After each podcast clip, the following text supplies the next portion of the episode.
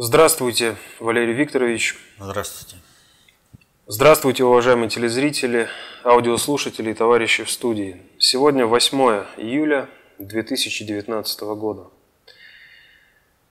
Один из э, часто задаваемых э, вопросов, э, которые поступили к нам на сайт, посвящены визиту Путина в Ватикан. Вас просят прокомментировать в целом этот визит. И вот особенно интересует наших зрителей те подарки, которыми обменялись Путин и Папа Римский.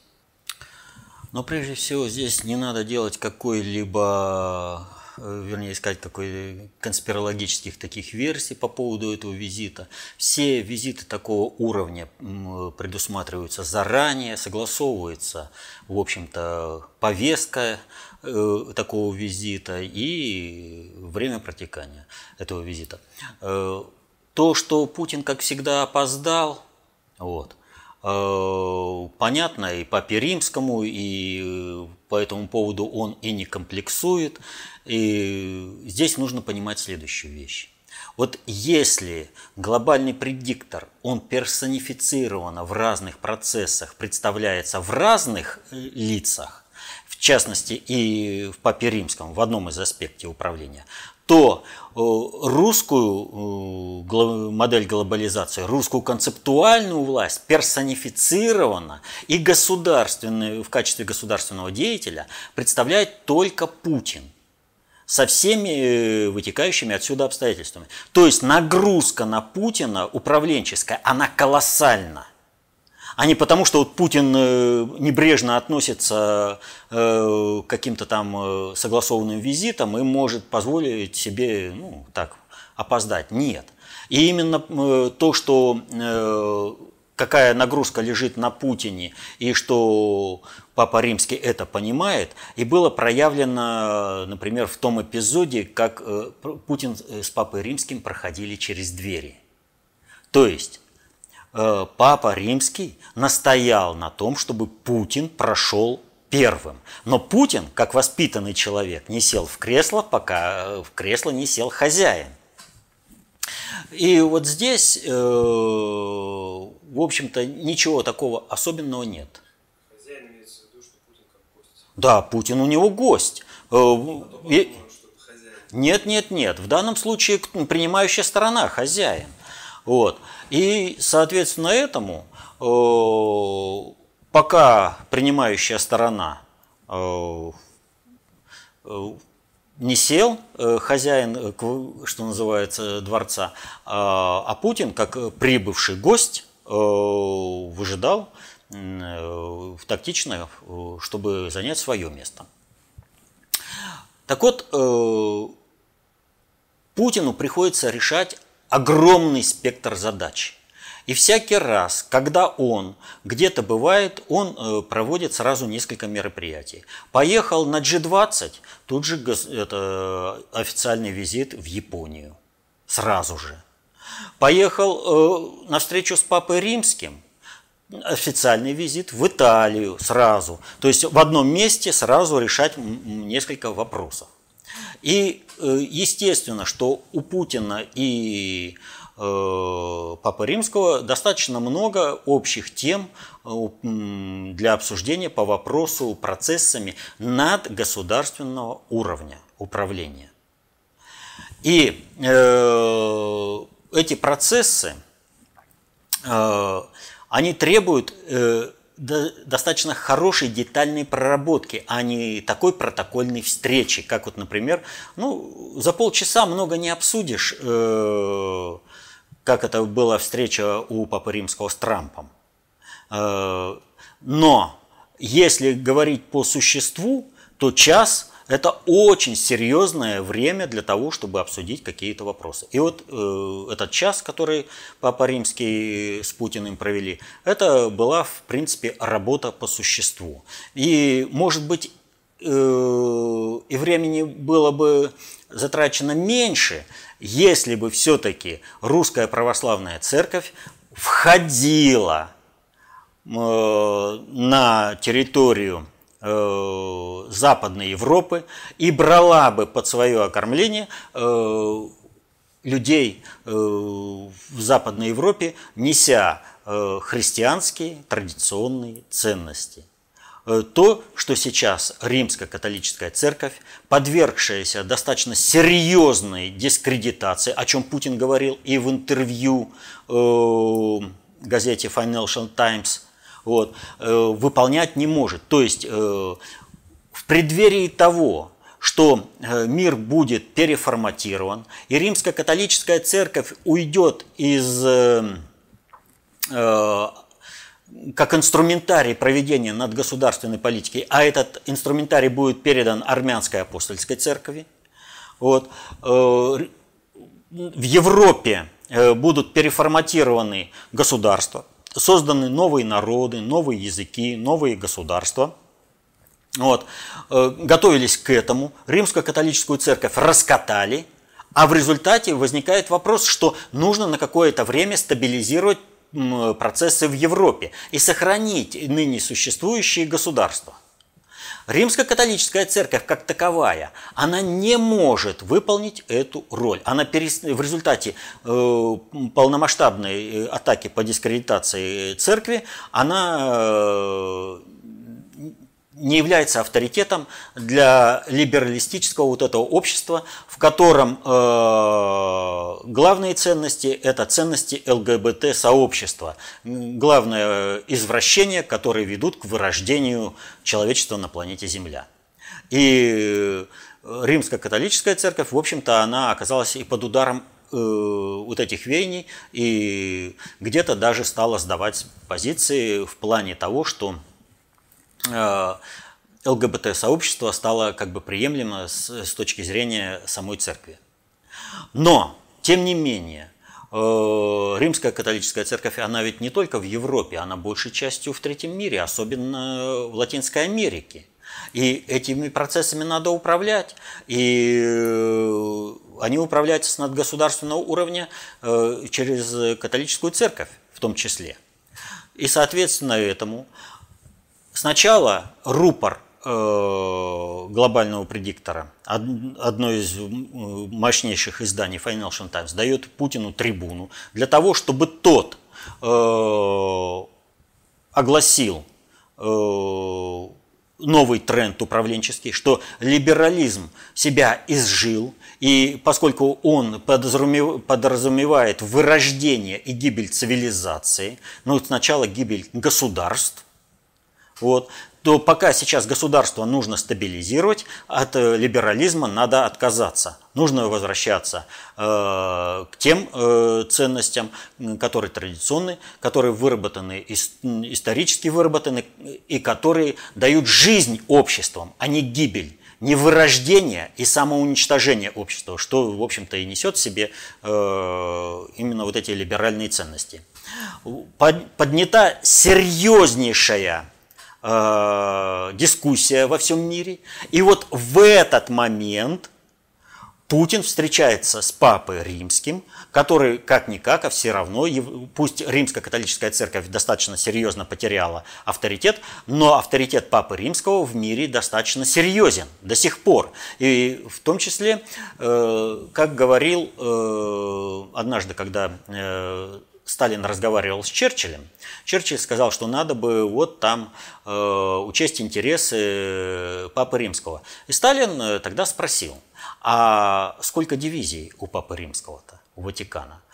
Не надо думать, что Сталин чего-то не понимал. Все прекрасно понимал, что государство Ватикан 800 человек, но обладает набором компетенций, особенно на трех э, высших приоритетах управления со, со сверхзапасом, что он может с надгосударственного уровня организовывать взаимоотношения государств. Но ему нужно было э, построить э, Черчилля, и он этим простым вопросом, Черчилль, который не являлся представителем надгосударственного глобального управления, а являлся представителем э, британской страновой элиты, тот поплыл и э, не смог поддержать диалог на том уровне, который предложил Сталин. Так вот, Римская католическая церковь, она по-прежнему достаточно серьезный инструмент. И вот этот инструмент глобального предиктора, смотрите, сначала дается Financial Times. Когда от, э, то, что говорит Путин, это как бы подложка этого говорится. Вот это глобальный предиктор.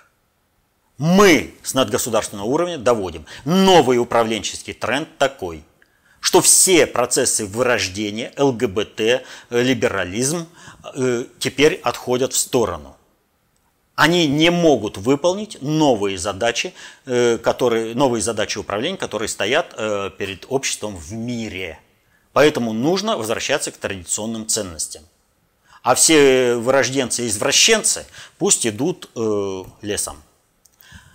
И другой инструмент управления, что дарит Путину?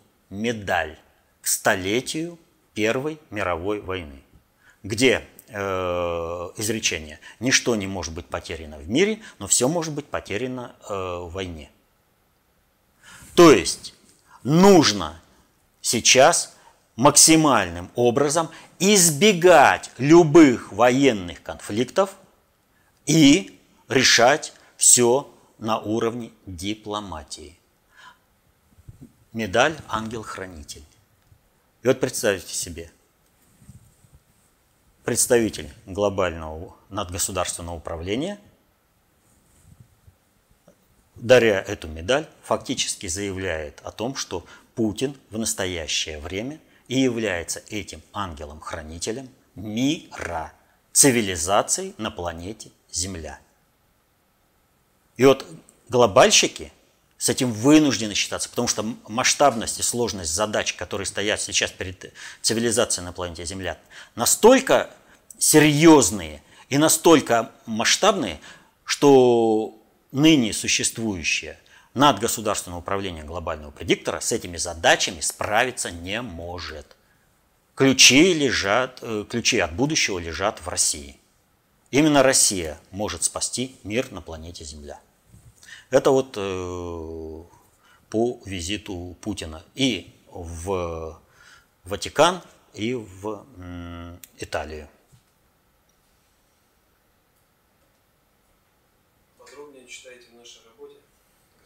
Да. Там о Ватикане достаточно серьезно рассказано. В том числе и сколько дивизий у Ватикана. Следующий вопрос, к сожалению, не очень веселый, так скажем, трагический. А, вас просят... Тогда это вообще не веселый, ну, если это трагический. А, я имею в виду, как поглумились над этим событием в СМИ, в том числе западных. Эм, вас просят прокомментировать ситуацию с гибелью российских моряков в Баренцевом море. А связано ли это как-то с ситуацией, с учением, эта ситуация с учениями США и НАТО у границ с Россией? Э, в том числе и сообщением, которое появилось как раз в день трагедии. Украина, НАТО и США изменили план учения Сибриз-2019 из-за России. А, безусловно, связано. Э, в мире нет не связанных процессов. Но здесь важно, опять же, не впадать в конспирологию, а э, смотреть на вещи с позиции общего хода вещей и разбираться, что же конкретно происходит. Сейчас в России происходит, так скажем, не вяло текущая, а э, попытка Майдана – попытка реализации Майдана на оставшихся ресурсах. То есть все мероприятия по раскачиванию ситуации в России, как внешние, так и внутренние, проходят по заранее оглашенному сценарию. И э, когда приходит э, время чему-то, происходит определенное событие, как, например, арест Голунова – Э, прямо э, при проведении Петербургского форума. Если смотреть с позиции общего хода вещей, то есть очень серьезные основания полагать, что авария на подлодке нашей, приведшая к гибели э, наших героев, а они действительно герои, тут даже и никаких сомнений быть не может, вот, она э, является результатом диверсии. Вероятность того, что это была диверсия, очень и очень высокая. И в том, что это э, может быть диверсией, показывают действия американской страновой элите. Американской страновой элите во что бы то ни стало нужна война. Война, в которую будет втянута Россия, война, которая в России станет гражданской. И под эту войну э, американская страновая элита подгоняет все, что только возможно. Все события, которые происходят вокруг, направлены на одно. Не получилось э, американской страновой элите развязать войну по полной программе э, на Украине, значит, тут же используют э, Грузию в том числе э, вот это оскорбительное выступление э, с оскорблением Путина, оно направлено не против России, оно направлено на то, чтобы в Грузии развернулась полномасштабная гражданская война. То есть пидорасы, либерасты, им своих стран не жалко. Они уничтожают свои страны всеми возможными способами – и поэтому э, здесь можно много чего говорить, но суть заключается в следующем. Э, в грузинской национальной элите, как и во многих национальных элитах, очень сильны антирусские настроения. Они за время советской власти привыкли, ничего не давая вообще стране, получать все блага для себя – республикой-донором была Россия. Все остальные были потребителями этих ресурсов. Но русский всегда преследовался по национальному принципу. У всех были национальные особенности, и только у русских не было таких национальных особенностей, с которыми надо было считаться. Вот на этом взращивался национальный, национализм элит э, в во всех республиках. Он в значительной мере компенсировался э, интернационализмом и дружбой народов на уровне самих народов. Но в элитах национализм был очень серьезный. И именно э, проявлением национализма является, например, то же самое выступление этого, опять забыл, Миминота этот, Кикабидзе. Ведь претензии, которые сейчас выставляют либерасты в Грузии к России, они какие? Да разве Россия нам друг, если мы пошли весело, дружно, героически убивать э, спящих женщин и детей в Осетию, а Россия не позволила нам это сделать? Ведь это же заявил Кикабидзе – как это так? Вот Россия была бы другом, если бы пришла и вместе с нами убила бы всех осетинов. А так Россия защитила осетинов, значит все, Россия нам не друг. Это фашизм. Это чистейший воды фашизм. И вот проявление этого фашизма и было в этом оскорбительном э, высказывании. Это была провокация. Им нужно во что бы то ни стало взорвать внутри, внутреннюю обстановку. Вот мы говорили про Путина и э, визит к папе римскому. Но основной-то на удар в Грузии о чем идет? Удар по церкви, по внутренней культурной идентичности грузинов. Для них РПЦ, э, вернее не РПЦ, грузинская православная церковь враг – для них святыми являются э, э, педорастия, садомия и прочие извращения, ради которых они и идут. И они хотят, они страстно хотят войны в Грузии. Им не важно, э, что страна своя погибает, не важно, что свой народ погибает. Главное быть совсем педорастическим миром и, вою... и служить Соединенным Штатам. Так вот,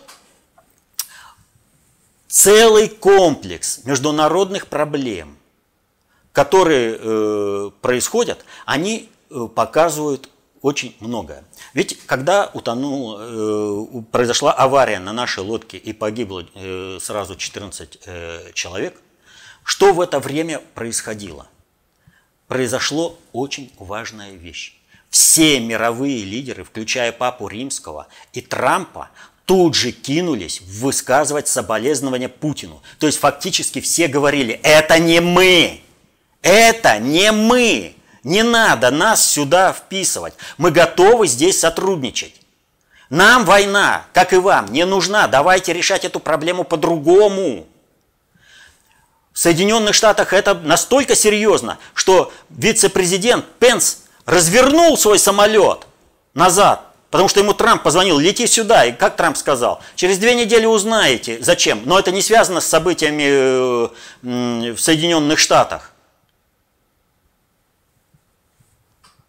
Две недели. Толпа, собрание людей, живущих по преданию, рассуждающих по авторитету. Э, историческая память толпы. Настоящая плюс-минус две недели. Вот Трамп и сказал – для толпы. Через две недели узнаете, через две недели толпа забудет. Но ведь что дальше-то происходит? Какие еще события различные происходят? Я всем, и может быть даже и не вспомню. Э, в Лондоне умирает арабский шейх из арабских, Объединенных Арабских Эмиратов. В Лондоне происходит непонятная э, ситуация э, с внуком Назарбаева, у нас под это дело, э, под лодку э, идет э, этот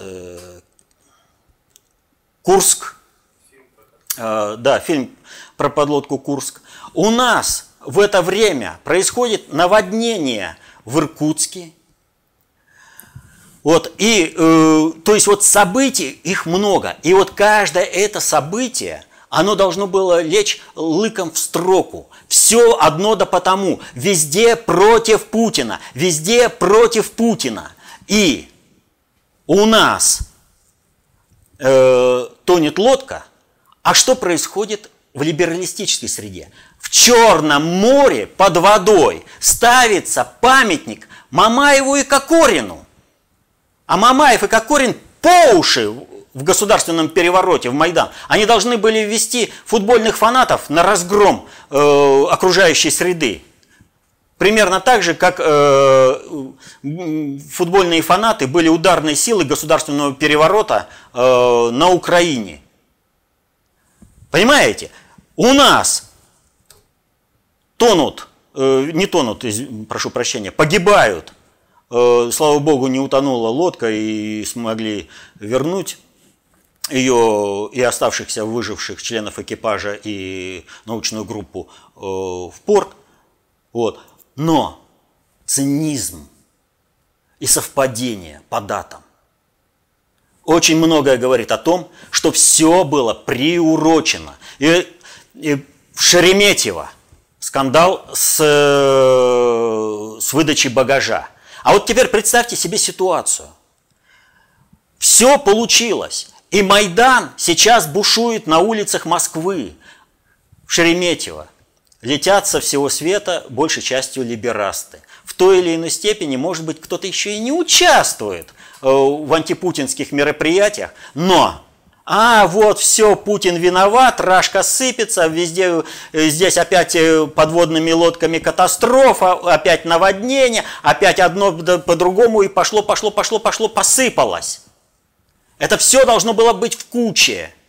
И все должно было привести к государственному перевороту в России, развязыванию войны в России и э, э, расстрелу, уничтожению Путина. И ведь посмотрите, какая ситуация. В Соединенных Штатах проходит парад. Все бы ничего, но с чего-то ни с того ни с сего Трамп за бронестеклом – Оно старое, какое-то непонятное такое, но он за бронестеклом. Он не встречался, на, не был на больших аудиториях? Был. А инаугурация, например? С чего это вдруг сейчас он за бронестеклом? Всех напрягла кружка э, Путина на G20. Потому что противостояние с американской страновой элитой вышло на предельно острую фазу, когда каждому лидеру страны, каждому государству начинают указывать. Вот отсюда и гибель арабского шейха, определенное указание, будете действовать так, значит у вас будут проблемы. Вот отсюда непонятная ситуация, происшествие э, с внуком Назарбаева, тоже в Лондоне. Отсюда все эти события, они все к одному были, потому что самая активная фаза, которая должна привести была к взрыву в России и смести Россию. И здесь, ведь, э, опять же, вот с тем же наводнением. Да, наводнение, э, оно как бы объективное, да. Идет смена климатических зон. На планете Земля это происходило уже не раз, и, соответственно, этому происходят различные катаклизмы. Вот по зиме, помните, э, Бурейская ГЭС, да, э, завал произошел, чтобы его да, чтобы расчистить и вода пошла, сколько пришлось поработать у нас и МЧС, и армии. Вот. То есть э, идут объективные процессы, но и накладываются субъективные процессы. Это и управление, э, то есть мы заседаем, пока будут э, какие-то события происходить. Зато мы позаседали, неважно там, что с людьми происходит. А другие процессы. Вырубка лесов в Иркутской области. Она что, не сказалась на силе паводка? Да еще как сказалась. Ведь все же прекрасно знают взаимозависимость лесов и воды в реках. Так что э, все это взаимоувязано. Но главное, в, стране нагнетается э, э, атмосфера безысходности, э, что вот все плохо, надо что-то менять, и, все, и это менять, это надо убрать Путина. И все сразу нормализуется. Вот, ну сразу, вот по мановению палочки все нормализуется. И вот на этом фоне э, глава Центробанка Набиулина выступает на Международном экономическом форуме. И она рассказывает об огромных проблемах, которые испытывает э, экономика России. И вот слушаешь ее, смотришь, и где-то ты это уже видел, и вспоминаешь. Мальчишки-бальчиш. Есть там мальчиш-плохиш, который к буржуинам пришел и говорит, это я склады взорвал, это я колодцы отравил, это я. И вот ровно в этих же выражениях об экономике рассказывает Набиулина. Не подумайте, что это внешнее давление. Это я все сделала, чтобы люди нищали, чтобы э, промышленность э, стояла, чтобы везде были проблемы экономические. Это все сделал Центробанк. Это я, внутренняя э, эта проблема. Это никто это, извне не давил. Все я сделала. Вот в этих условиях все это происходит. Что же касается конкретно вот, э, аварии на вот этой подводной лодке, то надо понимать, что государственная тайна, она не просто так. И она обязана быть. Но с позиции общего хода вещей очень высока вероятность того, что это была диверсия, приуроченная вот к тем событиям, которые я назвал. Они все один, одно на одно накладываются, и одно другое усиливает. Это должно было все привести к общему взрыву народного недовольства и крушению государства, государственному перевороту. А нашим героям, которые погибли на своем боевом посту, вечная память и слава.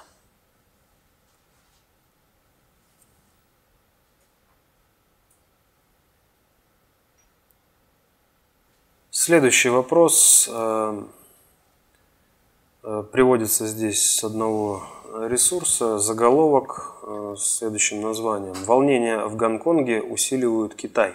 Ну да.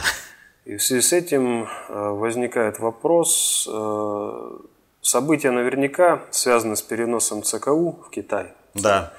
Но никак не могу сообразить, пишет Керемет, а, каким образом принятие закона об экстрадиции, из-за которого якобы начались волнения, усиливает Китай в плане становления как центра концентрации управления?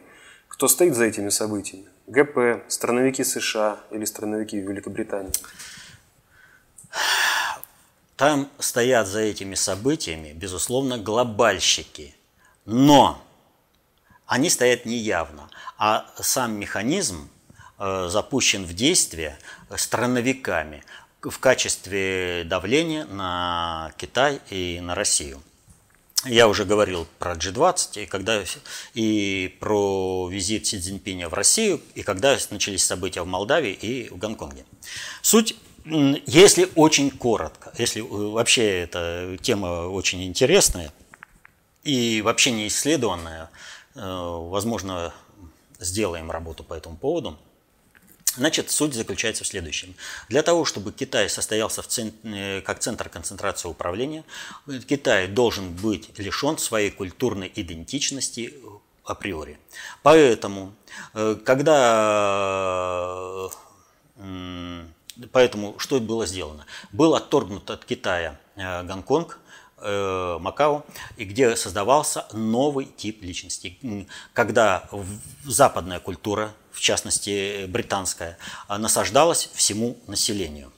После революции э, на континентальном Китае прошла культурная революция, когда была разорвана связь э, отцов и детей когда хунвейбины освободились от э, э, традиционного китайского общества и сформировали другую продвинутую общность. Дальнейшим ходом э, формирования этой новой общности в Китае стало то, что была введена политика одного ребенка. То есть, когда один ребенок, люди, захваченные вот этим вот индустриальной революции, э, живут по западным стандартам, у них э, появляется западное мировоззрение, и они становятся той благоприятной средой, на которую можно будет прививать западные ценности в полном их объеме для того, чтобы Китай состоялся центром концентрации управления. То есть, когда вот эти вот 300 миллионов создали политикой одного ребенка. Остальное общество поставили в отстой и на переработку. Э, настал момент, когда к этой подготовленной среде нужно подключить э, вот это э, уже внутренний сформированную новую китайскую культуру, которая была сформирована в Гонконге. И поэтому Гонконг вернули в Китай – вот, э, заблаговременно вернули до отмены политики одного ребенка. Вот, э, и предусмотрели механизм э, постепенного включения для того, чтобы вот эти культурные стереотипы перетекали из Гонконга вот на эту массу в 300 миллионов. А потом э, не забываем, что в Китае очень много э, построено в городах жилья, кварталы, целые кварталы пустые, ждут, когда прибудут западные специалисты. Вот. И это произошла задержка. Но вписывание это Гонконга должно идти э, своим чередом и даже с некоторым опережающим графиком. И поэтому э, тут ведь как получается? Э, Поскольку разные внешние идеологические обстановки, две идеологии, хотя концепция одна, они друг другу противостоят, значит, вписание Гонконга, в буржуазного капиталистического Гонконга в коммунистический, так сказать, это и то, и другое в кавычках, в коммунистический Китай, оно не может произойти без э, катаклизмов, без э, сопротивления определенной упертой части биороботов, которые не могут э, принять вот, э, вхождения в новую культурную среду. То есть не могут с ней контактировать, они не могут туда нести э, элементы той культуры, которые необходимы Китаю состояться как э, центр концентрации управления. Они должны быть срезаны. Как они э, могут быть эффективно срезаны? За счет того, что они начинают вести асоциальный э, образ, э, ну, вернее, у них начинается асоциальная деятельность. Вот вам, пожалуйста, происходит один из элементов, когда заключенные должны передаваться в, из Гонконга в континентальный Китай, обычное дело для одного государства. Вот. Но поскольку э, это э, понимают так, что поскольку идеология коммунистического Китая не соответствует идеологии Гонконга, э, то значит тот, кто будет выступать против государственной идеологии, репрессивная машина обрушится на них, а значит отдадут китайские тюрьмы, где сидеть совсем не так, как в гонконгских тюрьмах, мы будем здесь протестовать. То есть их проявили, всех, кто э, не способен э, быть э, вот этим прививочным материалом, ну вот э, как вот прививают одно растение к другому. И вот Гонконг, он прививается к китайскому дереву для того, чтобы получился другой вид.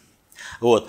Э, вот они не способны из них прививки не получится, их нужно срезать. Вот они э, э, вот это асоциальное свое поведение и проводят. Ну а для, э, поскольку э, сам, сами глобальщики не занимаются такими структурными делами, это реализует американская страновая элита посредством своих э, структурных механизмов э, типа спецслужб.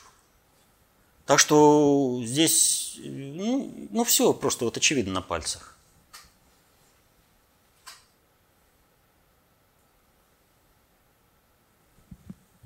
Следующий вопрос от Игоря Анатольевича. При прочтении книги, ну, не указал он какой, а, скорее всего имеется в виду работа ВПСР «Иудин грех 20-го съезда». А, так вот, при прочтении книги остался непонятным вот такой момент. Почему в созданной Сталиным могучей державе, закаленной и выросшей и в войне, и в двух социально-экономических подъемах из руин – в державе, на развал которой потом понадобилось 40 лет, Хрущева, откровенного предателя, после речи на 20-м съезде тут же не арестовали. Время-то было послевоенное. Я не говорю про верхушку партии, с ними понятно. Но на съезде ведь были, наверное, не карьеристы и лизоблюды. Скорее всего, там был народ, как раз крепкий и решительный. Неужели так быстро поменяли идеалы? Или так слепо верили ЦК? Ну, если человек э, читал Иудин грех 20-го Портеза, там, в общем-то, все ясно. Не знаю, что ему непонятно, но я объясню э, таким вот образом. Значит, дело вот в чем. Государство – это структурное управление. Да, есть люди, которые хорошие, порядочные, вот они сидят, слушают доклад. Что они могут сделать? Если на всех постах на всех структурных единицах э, находятся те люди, которые в той или иной мере находятся в сговоре с Хрущевым. Ну как простой человек придет и прикажет милиции, армии э, осуществить тот самый арест? Никак. Это одно. То есть вот это вот надо понимать определенный уровень. Второе.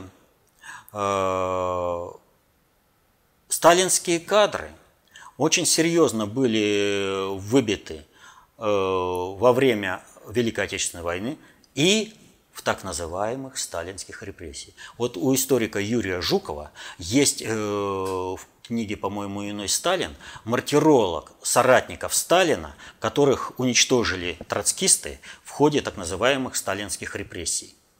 Очень серьезно э, шла постоянная борьба. И в плане государственного управления большевики очень сильно зависели э, от э, э, надгосударственного управления и от троцкистов и других. И это связано в первую очередь с тем, что Александр III, царь-миротворец, подписал указ о Кухаркиных детях и лишил страну на свою дальнейшую перспективу кадрового корпуса. Кадровый корпус поверхностный, что удалось большевикам создать, очень серьезно был уничтожен в ходе так называемых сталинских репрессий и э, Великой Отечественной войны. А вот троцкисты различного рода, они э, э, в тылу укрепились за это время, очень серьезно укрепились. И нужно понимать следующую вещь. В последние годы Э, своей жизни Сталин очень много уделял внимания разработке теории, потому что Сталин понимал, что дальнейшее развитие советского общества на основе э, теории марксизма невозможно.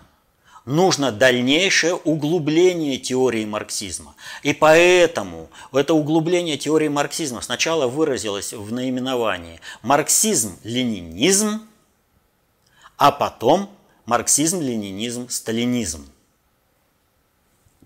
Марксистско-ленинско-сталинская теория, учение. Но Сталин понимал э, простую вещь. Он смертный. Система не создана. Значит, нужно создать теорию такую, на основе которой можно строить эффективное государственное управление. Но о, при Сталине такая теория не была создана. А на основе концептуальной включенности марксизма в надгосударственное управление действительного суверенитета не построишь. И вот, когда берем мы все вот эти факторы, то что мы видим после войны? После войны мы видим что э, Сталину так или иначе приходится маневрировать между различными кланово-корпоративными группировками, которые совершенно по-разному видят будущее развитие страны. Все это можно было бы э, унифицировать при помощи теории, разработки дальнейшей теории. Вот. Э, но это не было сделано. А у кланово-корпоративных группировок э, был один общий момент – им всем хотелось на кого-нибудь списать негатив 30-х годов с репрессиями. Весь негатив в строительстве э, социализма и коммунизма в СССР. И когда было предложено э, списать все это на Сталина, ну ладно, что там, человек уже умер, ему какая разница, нам двигаться надо, нам вот с этими воевать сейчас нельзя. Это вот берем самых крутых патриотов, да, самых хороших, честных людей. У них теории не было. И поэтому, а сейчас, пока вот мы не будем воевать, дальше развивать страну, мы что-нибудь да создадим. Не создали. Пошли на компромисс и не создали. Поэтому Здесь я не вижу ничего. А вообще все вопросы хорошо расписаны э, в книге «Иудин грех 20-го партсъезда». Очень хорошо расписаны.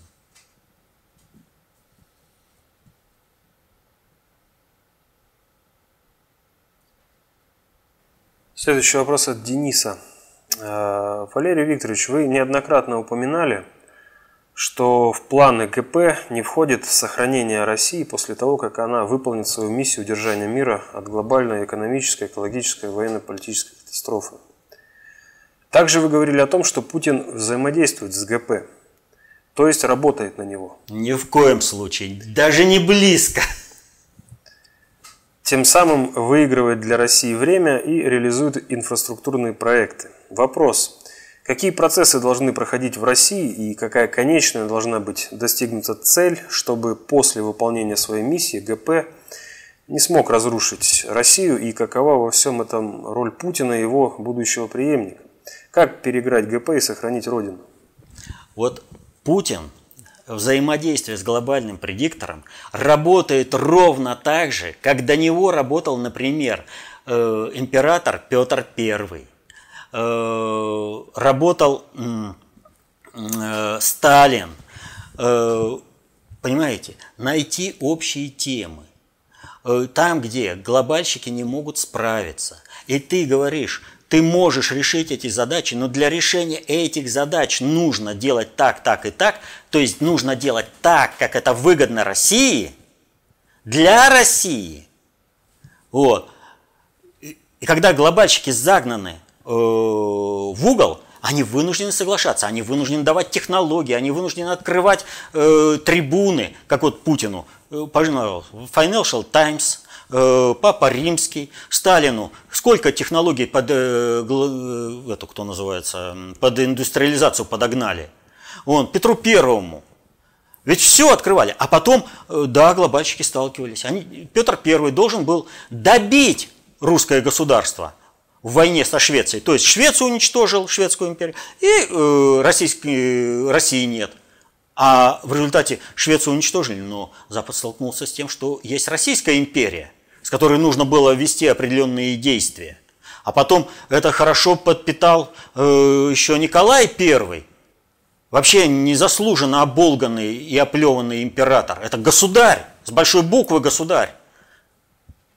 Ему простить не могут одного, что он выявил все надгосударственное управление и заставил его персонифицированно участвовать в войне против России. Тогда, когда он дезактивировал всего европейского субъекта. Я имею в виду так называемую Крымскую войну. Когда Сардинское королевство, Великобритания, Франция, Османская империя, все было персонифицировано, все было выявлено. Вот. И Путин работает ровно так же. Он использует объективные обстоятельства для достижения субъективных целей. Правило достаточно общей теории управления, что я сейчас процитировал. Он работает на интересы России. Он каждую проблему, которая встает в мире, показывает глобальщикам. Вы ее не решите, если не будет решена проблема в России таким, таким и таким-то способом. И поэтому обрезание либерастов в России, обрезание всяких Шуваловых, Набиулиных, Чубайсов и прочих, оно неизбежно.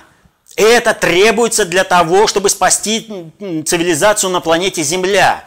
Но кто будет с лакеями, с холопами, со смердяковыми? Они ведь все смердяковы по своей идеологии.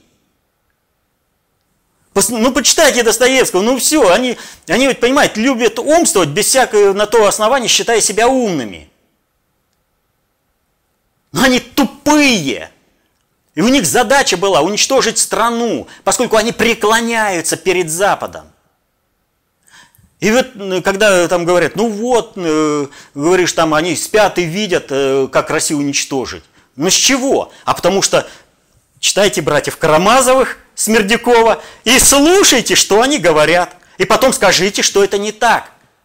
Что это не мечта их уничтожить Россию и русских. Это, что у них нет мечты, чтобы умные нации наконец-то поработили глупую нацию. Не зря у Достоев... вернее, у Папы Римского Достоевский лежит на столе. Потому что, ну надо же знать, с каким дерьмом в управлении России приходится работать. Со Смердяковыми, то есть у Набиулиной фамилия не Набиулина, а Смердякова. У Шувалова Смердяков. У Чубайса Смердяков. Все они Смердяковы. Так вот, э, я, э, о чем мы говорили это, отклонился объяснить. Так вот, суть заключается в следующем. Мы сейчас говорили про Сталина не было теории, не было э, теории, концепции, замысла жизнеустройства России выражено в строго лексических формах. Теперь такая теория есть. Эта концепция выражена в строгих лексических формах. Это концепция общественной безопасности. То есть то, о чем говорил Сталин, нужно создать систему, систему, которая бы сделал невозможным приход на управление России нового Смердякова э, по кличке Горбачев, например. Или Ельцин.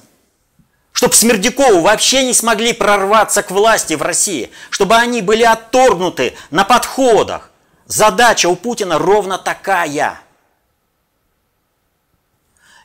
Ну а концепция общественной безопасности, она вот она есть. Берите, изучайте. Она открыта для всех. Потому что вот надо понять простую вещь. Если элита целенаправленно в результате оттепели Хрущева, застоя Брежнева, перестройки Горбачева, перестрелки реформ Ельцина была сформирована исключительно из Смердюковых, неважно, какая там у него фамилия, Волошин, Кудрин, Глазев, неважно, все Смердюковы. Вот. То спасение утопающих – дело рук самих утопающих. Каждому человеку для того, чтобы обеспечить мир над, э, мирное небо над головой, комфортную жизнь вокруг себя.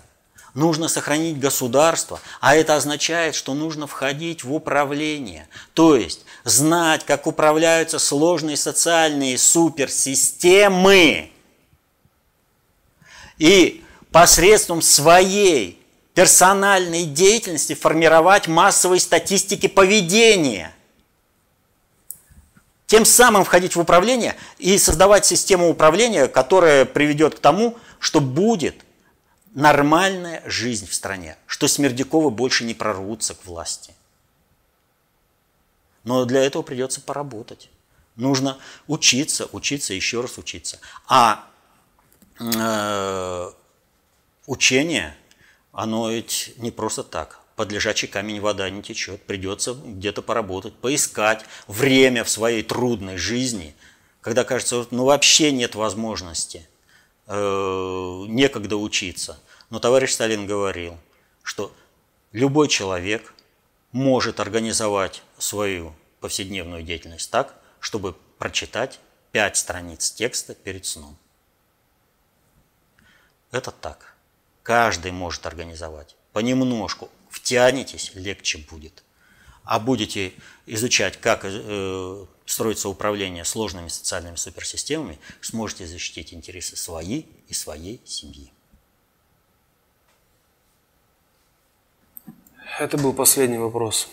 Ну что ж, в принципе, вот так получилось, что я уже э, вот по конкретной, отвечая по конкретной теме, э, и объяснил необходимость того, чтобы изучать новое знание, становиться концептуально властным и управлять процессами, исходя из своих интересов, на основе общих интересов э, всего населения государства. Помнить, что государство – это система выживания, пока она система выживания, а мы должны сделать, чтобы это была система развития, и освоение генетического потенциала каждого человека. Так вот, государство сейчас система выживания народа без потери его культурной идентичности.